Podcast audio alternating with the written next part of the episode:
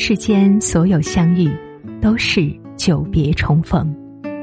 嘿，朋友你好，我是珊珊。无论你在世界的哪个地方，我都愿意在这个温柔的夜色中，点一盏心灯，温暖你。欢迎收听《珊珊夜读》。你有没有过这样的体验呢？考试还没开始，就总担心自己考不过；工作稍有失误，就彻夜辗转难眠，担心领导不认可自己；恋人没有及时回复信息，就开始胡思乱想；遇到事情需要选择，就左右为难，纠结很长时间。当你陷入了这样的情绪之中，说明你正在经历精神内耗。人的精力是有限的，你只有百分之百的能量，百分之八十都在自我内耗，行动力自然减弱。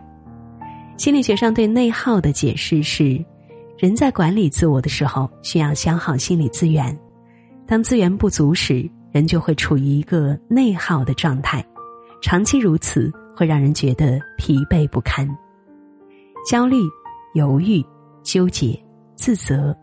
这些看不见的内耗正在拖垮你的人生，让你累的不是生活和工作，而是内耗。法国思想家帕斯卡尔说过：“人是一根有思想的芦苇，人是有智慧的生命，因为我们的思考能力、文明不断发展。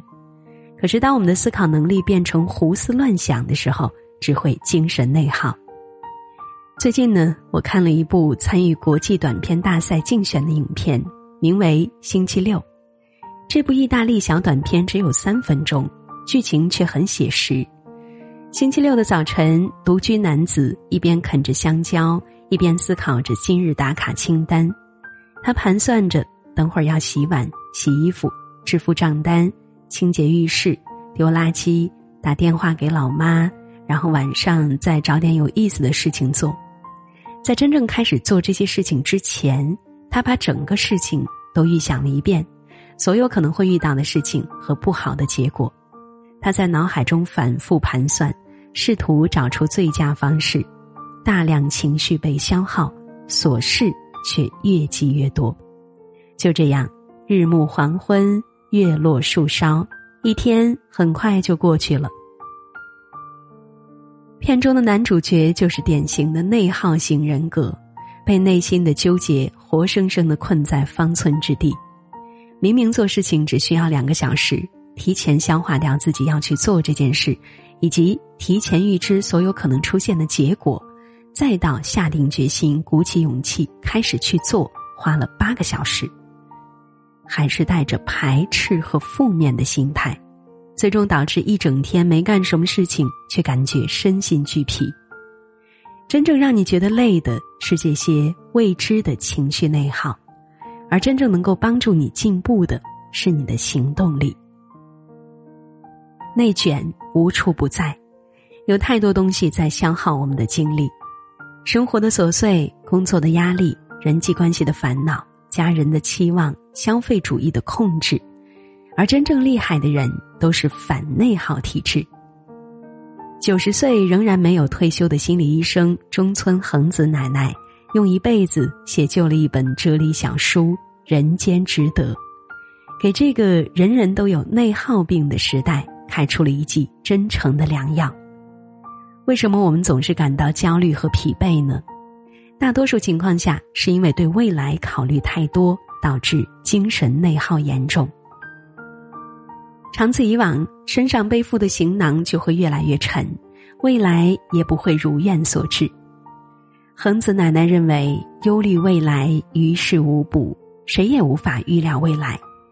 她年轻的时候憧憬着一个幸福的家庭生活，结果呢，嫁给了一个不顾家的酒鬼，只好一边做着繁重的工作，一边抚养着嗷嗷待哺的小孩儿一边呢还有做不完的家务。但恒子还是该吃就吃，该睡就睡，好好对待生活。在他的身上看不到任何执念，一旦执念太深，就会有怨念。当我们停止内耗，把目标放在重要的事情上，然后一步步积极行动，就会惊喜的发现，忧虑在不知不觉中烟消云散。一个人最大的内耗是不放过自己。英国国民级心理咨询书《蛤蟆先生去看心理医生》中说：“没有一种批判比自我批判更强烈，也没有一个法官比我们自己更严苛。一个人最大的内耗就是不放过自己，心里始终就像住着两个小人儿，不断打架。其实一直和自己斗争的不是外界或他人。”而是那个高敏感、低自尊、完美主义倾向的自己。知乎上有一个热门的话题：为什么说内向的人精神内耗很严重呢？网友安小艺的回答引起了很多人的共鸣。想穿好看的衣服出门要挣扎许久，想在课堂上发言要在心里挣扎无数次。聚会时企图加入群聊，却一句话也插不上；发个朋友圈公众号要焦虑失眠一晚上。内向性格的人一般高度敏感，很在乎别人对自己的态度和看法。在人际交往过程中，总是反思自己有什么地方做的不对，有哪句话说的有问题，别人会如何评价自己，甚至会因为这些想法感到焦虑。别人随口一句话都能够暗自揣测很久，越想越多，整个人陷入毫无意义的思考之中，拼命跟自己过不去。同时，高敏感型人格会给自己制定很高的标准，以至于对待自己太过苛刻。而高标准呢，往往跟低自尊紧密相连，一旦发现自己的缺点，就很容易产生自责或自卑的情绪。萨特的小说《强》这本书中有句话我很喜欢：“人时时刻刻保持自我克制是一件很愚蠢、很内耗的事情。我们很多的不快乐，就是因为被头脑中的各种念头缠绕，精神损耗严重，会影响我们做出有效的判断。无论是学习、工作还是人际交往，都会更加吃力。学会接纳自己。”扔掉完美人设的标签，是减少内耗的开始。日剧《我们无法成为野兽》，讲述了内耗型人格的真实社畜故事。在人们眼中，女主深海晶每天笑容灿烂，是一个工作和恋爱都做到完美的全能三十岁女性。事实上的她呢，只是为了周围人的眼光而不断忍耐。内心对工作和恋爱都很疲惫，每一个人都想成为野兽，却因为内心的考量，活得束缚又艰难。当我们不再去讨好所有人，不再鞭策自己做到完美的时候，才会活得更自由。我们是生活的创造者，而不是被动适应者。停止内耗，把精力用在对的地方。史蒂芬·科维在高效能人士的七个习惯中提到两个概念：影响圈和关注圈。关注圈呢，是指我们日常所关注的事情，比如家庭、天气、健康、事业、时事等。那影响圈呢，是指通过自身努力可以影响或者改变的事情，比如学习成绩、工作表现等。这个概念核心是提醒我们。关注自身能控制的方面，不要把精力浪费在不可控的方面。一般而言，一个人的关注圈会大于影响圈。就像如果你想升职加薪，就去努力做业绩，影响老板的决定；但如果把目光放在关注圈，抱怨老板不赏识自己，只会把大量时间浪费在自己无法控制的事情上，就容易陷入深深的无力感。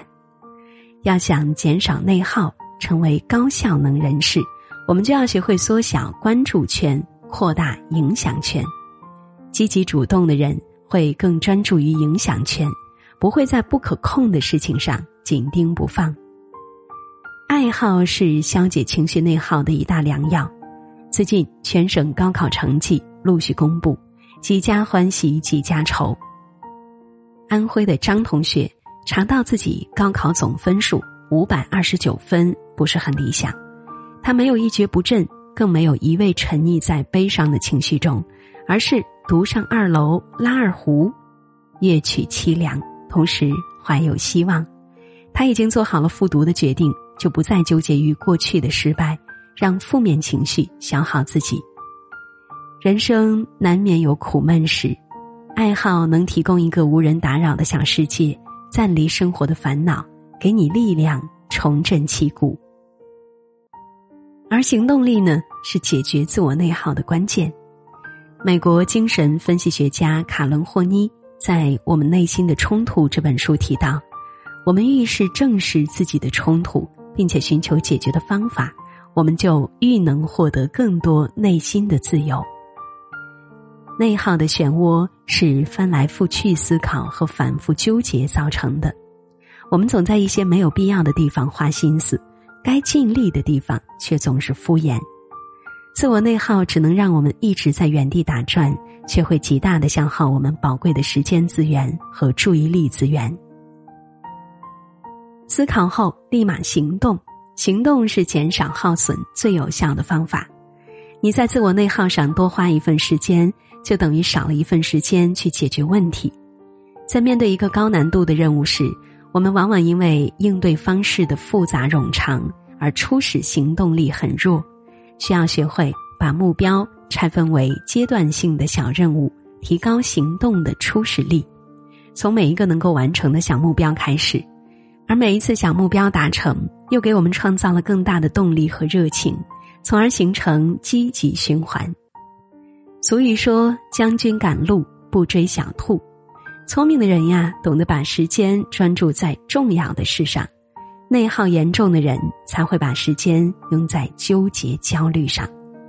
任何时候，我们都是自己心里苦痛的创造者，也是唯一的终结者。点个再看，愿我们都能够减少内耗，内心山河壮阔，始终相信人间值得。能同途偶遇在这星球上，燃亮飘渺人生，我多么够运，无人如你逗留我思潮上，从没再问，这个世界好得很。能同途偶遇在这星球上，是某种缘分，我多么庆幸。如离别你，亦长处心灵上，宁愿有遗憾，亦愿和你远亦近。